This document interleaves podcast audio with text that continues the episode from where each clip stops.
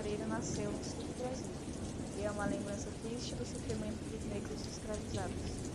Castigado por um fazendeiro cruel por ter deixado um cavalo fugir, o menino negro foi amarrado e abandonado sob o. Na manhã seguinte, quando voltou ao local, o fazendeiro pedindo Com a bênção da santa, o menino montou num cavalo e saiu galopando pelos campos, até hoje as pessoas dizem que é Luísa. E é quem rezam pedindo ajuda quando precisam achar